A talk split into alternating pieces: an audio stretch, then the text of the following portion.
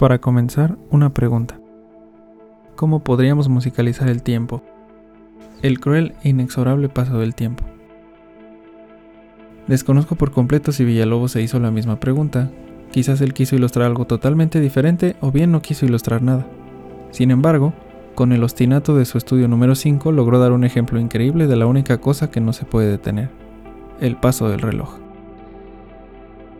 Un ostinato es un elemento musical que se repite una y otra vez a lo largo de una composición. En el caso de este estudio es el siguiente.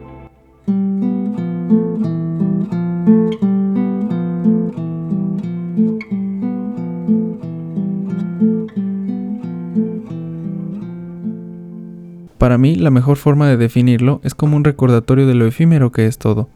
Que no importa lo que hagas, el despiadado tic-tac va a seguir ahí, camuflajeado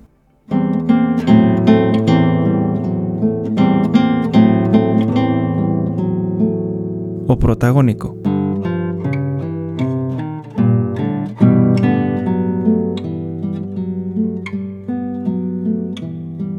Pero inevitable.